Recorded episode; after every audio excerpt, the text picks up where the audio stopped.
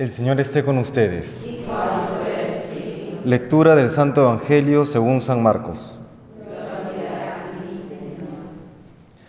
En aquel tiempo Jesús y los discípulos volvieron a Jerusalén y mientras paseaban por el templo, se le acercaron los sumos sacerdotes, los escribas y los ancianos y le preguntaron, ¿con qué autoridad haces esto?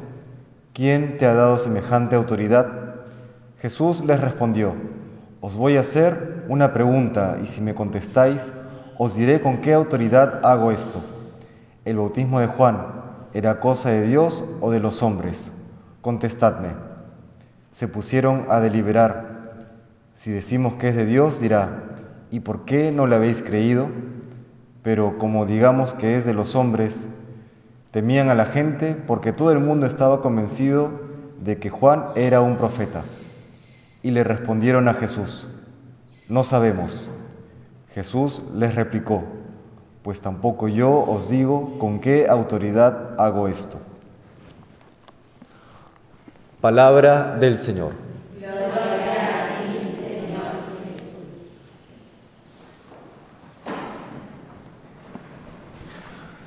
En este Evangelio podríamos hacer la distinción entre lo que es verdaderamente bueno y lo que solamente es conveniente. Lo verdaderamente bueno es aquello que Dios ha establecido para cada uno de nosotros, para los seres humanos, para nuestro bien, para nuestra plenitud, para nuestra santificación.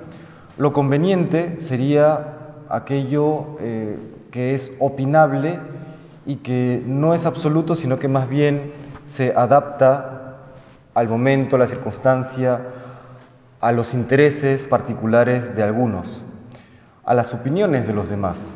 Eh, vemos cómo en este caso un grupo de escribas, ancianos, no saben qué responder ante la pregunta de Jesús de con qué autoridad obraba Juan.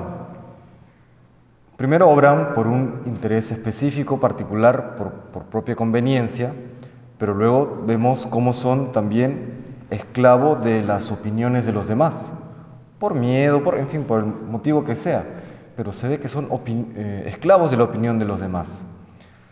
Solamente cuando nos acercamos a Dios y lo ponemos por encima de todas las cosas, guardando el primero de los mandamientos, solo entonces somos libres de verdad.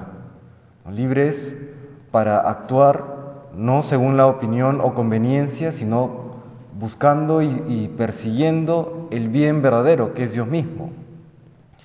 Si el día de hoy, por ejemplo, los que se dedican a la política obraran no por conveniencia, no movidos por la opinión de los que gritan más fuerte, sino por el bien verdadero, por la verdad y por el bien definidos por Dios, pues el mundo sería otra cosa.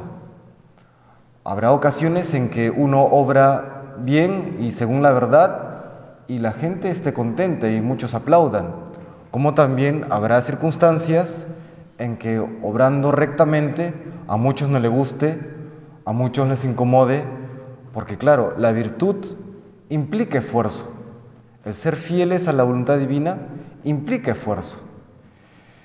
Qué importante entonces no dejarnos llevar por las opiniones, y no ser esclavo de ella, solamente cuando nos acercamos a Dios, poniéndolo por encima de todo, poniendo por encima de la opinión de los demás o incluso de mi propio parecer, de mi propio capricho, solo entonces encontraremos la verdadera alegría, el gozo de saber que estamos cumpliendo la voluntad de aquel que verdaderamente nos ama. La opinión de los demás el aplauso es también eh, por propia conveniencia o propio interés particular.